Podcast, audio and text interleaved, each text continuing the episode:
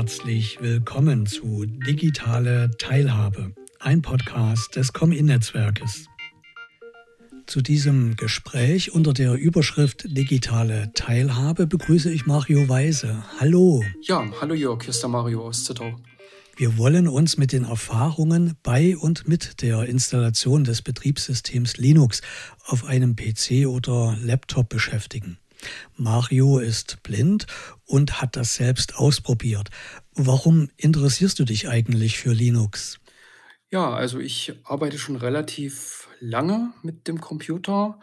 Ist für mich ähm, ein, ein Instrument, was ich jeden Tag eigentlich benutze. Es hat für mich also einerseits einen, einen äh, praktischen Zweck und auf der anderen Seite ist es eigentlich auch ein großes Hobby. Und äh, ich habe bisher immer unter Windows alles äh, so ausprobiert und erledigt. Und ähm, ich hatte irgendwann mal das Interesse, mir das Linux-Betriebssystem anzusehen, weil es eigentlich äh, darum ging, äh, von meinem System ein Backup zu ziehen. Und vor einigen Jahren war das noch recht kompliziert. Und ähm, auf der Linux-Konsole, also auf der Shell, ähm, über, über den Prompt, konnte man das mit äh, Linux-Kommandos recht einfach erledigen. Ja, und da habe ich mir damals äh, die Knoppix-CD äh, genommen. Das ist ja eine, eine äh, Live-Distribution, die man mit Sprachausgabe äh, von CD starten konnte. Und dadurch hatte ich gleich ein Instrument, mit dem ich arbeiten konnte und habe praktisch das erste Backup dann geschrieben. Ja, und damit fing das große Interesse an, mich intensiver mit Linux zu beschäftigen. Ja, und äh, seit, sage ich mal, jetzt so zehn Jahren ungefähr äh, mache ich da ab und zu mal so meine Versuche. Und diese Versuche sind jetzt wieder recht intensiv geworden, weil äh, es jetzt ja auch möglich ist, dass man unter Linux als Blinder auf dem Desktop arbeiten kann. Es ist für Blinde nicht ganz so einfach, mit Linux zu arbeiten, aber es gibt auch interessante Dinge, wie du sie gerade mit diesem Backup angesprochen hast. Und heute wollen wir uns mit der Installation von Linux auf einem PC oder Laptop beschäftigen. Du hast dazu verschiedene sogenannte Distributionen ausprobiert und ich möchte ganz kurz mal versuchen zu erklären, was damit gemeint ist. Anders als es zum Beispiel bei iOS von Apple oder Windows von Microsoft der Fall ist, bezeichnet Linux, ja, könnte man sagen, erst einmal einen riesigen Baukasten aus verschiedenen Bausteinen. Diese können benutzt werden, um zum Beispiel Surfer zusammenzubauen. Das sind die Dinger, die den größten Teil des Internets überhaupt erst möglich machen. Man kann aber auch das Software-Innenleben eines Fernsehers oder Smartphones damit bauen. Als Distribution könnte man nun verschiedene Sets bezeichnen, die aus einzelnen Komponenten bestehen, und die dann gut aufeinander abgestimmt sind und ein ja, gutes, funktionierendes Ganzes ergeben. Du hast verschiedene Distributionen für deine Installationen ausprobiert. Ja, welche waren das? Und kannst du vielleicht zu dem Namen dann auch noch ein paar Eigenschaften, die dir dazu einfallen, äh, erläutern? Ja, also eine Distribution hatte ich ja schon genannt, zwar das Knoppix Dabei handelt es sich im Prinzip um ein fertig gestricktes System, was im Textmodus startet äh, mit der sogenannten Adriane-Oberfläche. Die hat äh, Klaus Knopper speziell für Blinde entwickelt mit einer Sprachausgabe, sodass man die Distribution starten kann und ist im Prinzip sofort mit Sprachausgabe dabei. Dabei muss man sagen, handelt es sich so ein bisschen um einen Einzelfall, äh, weil das die einzige Distribution ist, die man so in der Form nutzen kann. Und äh, was ich ein bisschen schade finde, ist, dass Klaus Knopper das nicht äh, weiterentwickelt hat für die grafische Oberfläche. Aber dafür gibt es jetzt mittlerweile andere Distributionen, wie zum Beispiel Ubuntu oder Linux Mint und auch äh, Debian, die über grafische Des Desktops gleich beim Start äh, verfügen und wo man das System live starten kann. Und demzufolge auch den Screenreader Orca über eine Tastenkombination. Und so ist man auch äh, live sofort dabei und kann äh, das System mm, eigentlich erstmal testen, sich ansehen, wie jeder andere User auch. Und welche Erfahrungen hast du jetzt bei der Installation der verschiedenen Distributionen gemacht? Ja, also es sind leider nur zwei Desktop-Varianten äh, bedienbar mit Orca. Es gibt ja viele Desktops äh, unter Linux, aber äh, es ist einerseits nur der Mate Desktop gut bedienbar und XFCE. Das sind relativ einfach gestrickte äh, Desktops, wo der äh, Screenreader Orca jetzt nicht so große Probleme hat, da irgendwelche äh, Grafiken noch zusätzlich auslesen zu müssen. Ja, und ähm, ausprobiert habe ich Ubuntu, das sage ich mal allseits bekannte und weit verbreitete, äh, die weit verbreitete Distribution.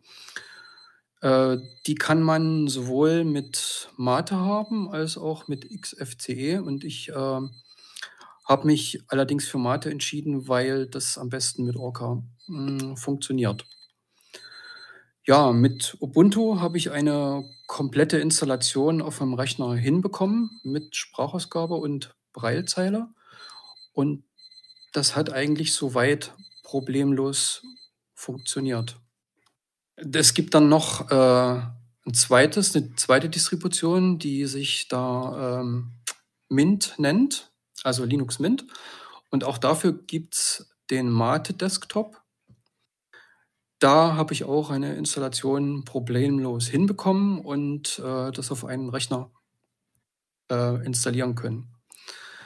Das war vor ja, zwei oder drei Jahren, sage ich jetzt mal, noch nicht die Regel weil es immer ein Problem gab, den Orca zu starten. Also in einer Distribution äh, funktionierte der Hotkey, also praktisch die Tastenkombination, mit der man Orca starten konnte.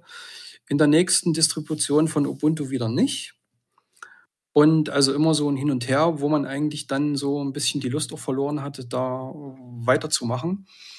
Aber ich habe eigentlich jetzt den Eindruck, dass gerade bei Ubuntu und äh, Linux Mint diese Geschichte mit Orca jetzt irgendwie auch wichtiger geworden ist und ähm, dass die Barrierefreiheit jetzt hoffentlich in den kommenden Distributionen gegeben ist, sodass man äh, Orca problemlos starten kann. Und wie bist du dann ganz praktisch vorgegangen? Also wie macht man so eine Installation dann, wenn man blind ist?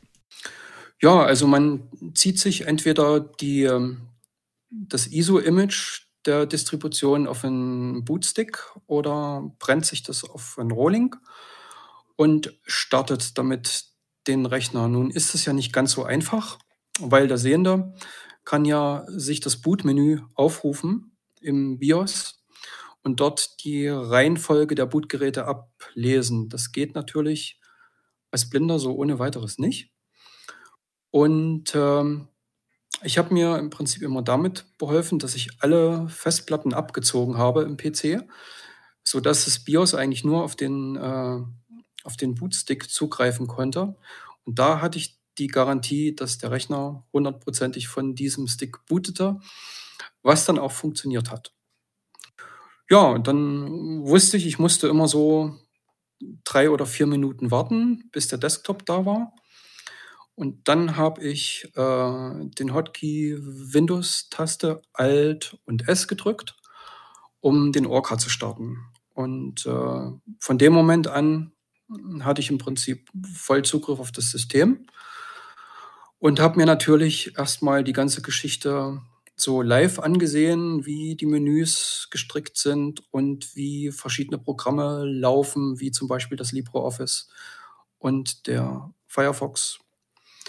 Ja, und gut war dann eben auch, dass meine WLAN-Karte gleich erkannt wurde. So konnte ich mir ein WLAN einrichten und im Prinzip so meine ersten Versuche machen unter Ubuntu und, und Tests.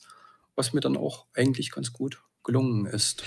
Also du hast da sozusagen einen Trick angewandt. Sicherlich muss man dafür schon ein wenig äh, mehr Verständnis haben, auch gerade von der Hardware, wenn du die Festplatten abgestöpselt hast. Aber dann hast du im Prinzip erstmal ein äh, sogenanntes Live-System gestartet. Ähm, das heißt also, ja. es wurde ähm, ja noch nicht auf der Festplatte installiert. Wie, wie hast du das dann bewerkstelligt, dass es dann tatsächlich auf eine Festplatte installiert werden konnte? Ja, also das äh, Installationsprogramm von Ubuntu ist ja auch vollgrafisch, so dass ich das mit Orca bewerkstelligen musste. Da gibt es dann äh, ein Symbol auf dem Desktop und wenn man das doppelklickt, dann startet der Installer. Ich kann mich erinnern, dass verschiedene Dialoge ein bisschen hakelig waren, also nicht im Moment so ganz eindeutig für mich, so dass ich dann mit dem Navigator von Orca mir erstmal das Fenster angucken musste, um äh, den beschreibenden Text lesen zu können, äh, der im Prinzip beschrieben hat, was man in diesem Dialog äh, tun muss, um äh, praktisch im Setup weiterzukommen.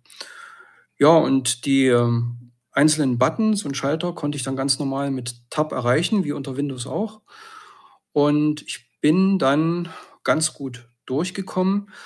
Ähm, ein bisschen ungewöhnlich war, also verglichen jetzt mit dem Windows-Setup, dass dort so Geschichten abgefragt wurden wie ähm, Partitionierung der Festplatte und Festlegen der einzelnen Partitionen. Das war erstmal ein bisschen ungewohnt, aber ich habe dann einfach auf Weiter geklickt und habe die ähm, eingestellten, voreingestellten Optionen übernommen. Und dann hat sich auch herausgestellt, dass das so okay war. Ja, und dann äh, bin ich durch dieses Setup eigentlich ganz gut durchgekommen bis zum Ende. Der Rechner startete neu und ich hatte nach dem Booten ein laufendes Ubuntu mit dem Mate Desktop und Orca. Und natürlich auch neben der, Prallzeile, äh, neben der Sprachausgabe noch die Prallzeile. Aber ich muss da nochmal nachhaken, wenn du da sicher gehst, dass du mit dem USB-Stick startest, hast du doch keine Festplatte im System. Ach, das habe ich jetzt vergessen zu sagen. Ja, genau.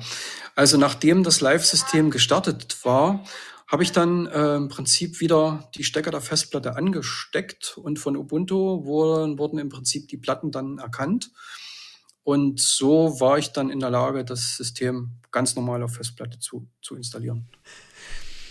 Also das ist schon äh, beachtlich, wie, wie du dir da geholfen hast und wie du da sozusagen auch äh, Tricks angewandt hast. Das ist natürlich nicht für jedermann äh, machbar. Das ist richtig. Ja. Vielleicht noch einmal zum Verständnis für all jene, die sich mit Linux nicht ganz so sehr auskennen. In dem, was Mario beschrieben hat, ist eigentlich sehr deutlich geworden, wie dieses Baukastenprinzip funktioniert.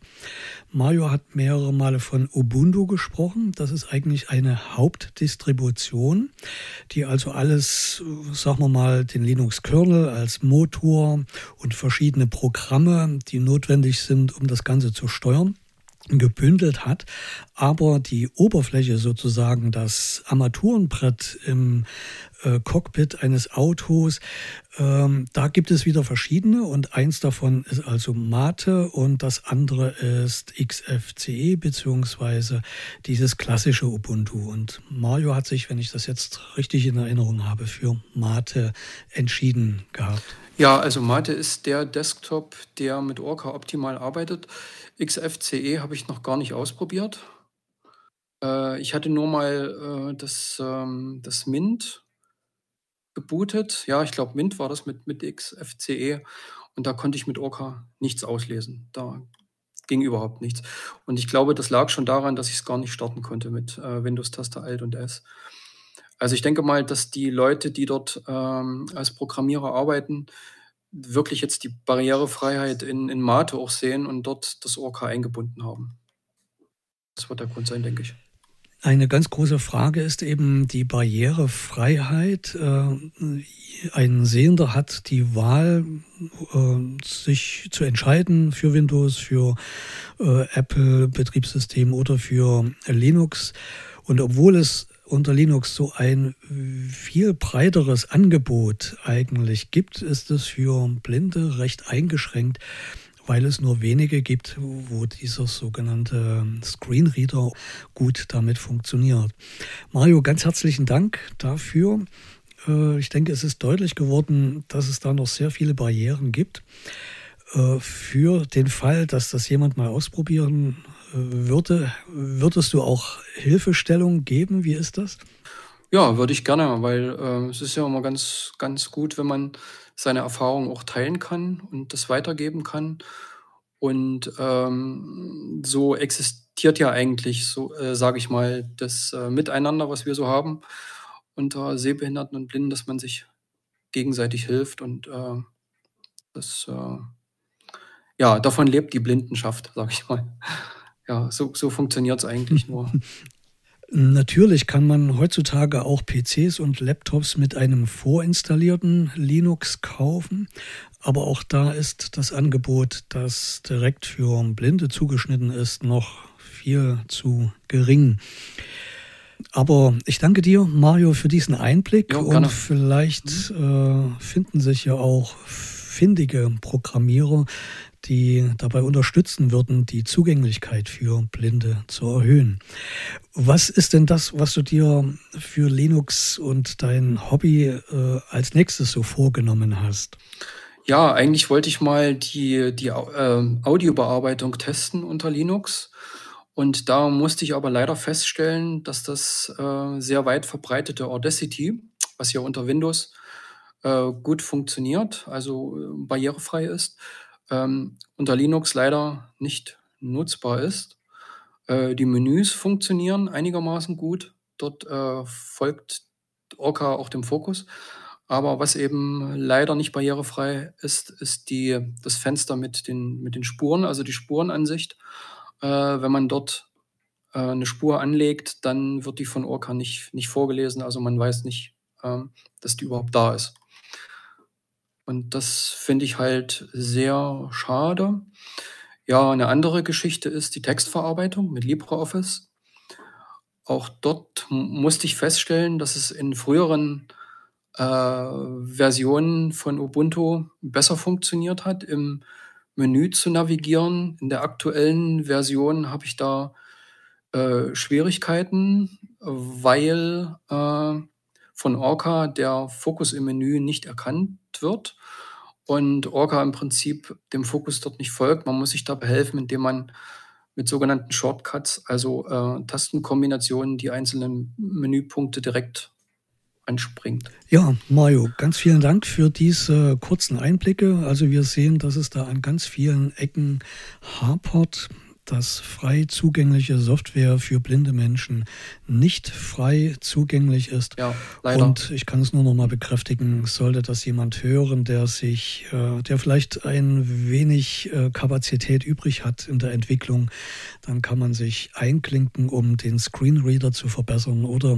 den Entwicklern zu helfen, die äh, Programme programmieren um sie für Screenreader besser zugänglich machen zu können. Ich danke dir ganz herzlich, Mario, dass du uns diese Einblicke gegeben hast und wünsche trotz der vielen Baustellen, äh, dass du dich auf diesem Gebiet weiter vorwärts bewegen kannst. Dankeschön, ich bleibe dran. Zum Schluss noch eine technische Anmerkung. Die Desktops Mate und XFCE integrieren eigentlich veraltete Accessibility Libraries, also Barrierefreiheitssoftwarebibliotheken. Sie sind jedoch so zusammengestellt, dass sie momentan offenbar eine bessere Zugänglichkeit für blinde Menschen bieten als modernere Desktops wie zum Beispiel GNOME. Mein Name ist Jörg Sorge und das war eine Folge aus der Reihe Digitale Teilhabe, ein Podcast des Com-In-Netzwerk e.V. im Internet erreichbar unter www.comin.de, www.cum-in.de.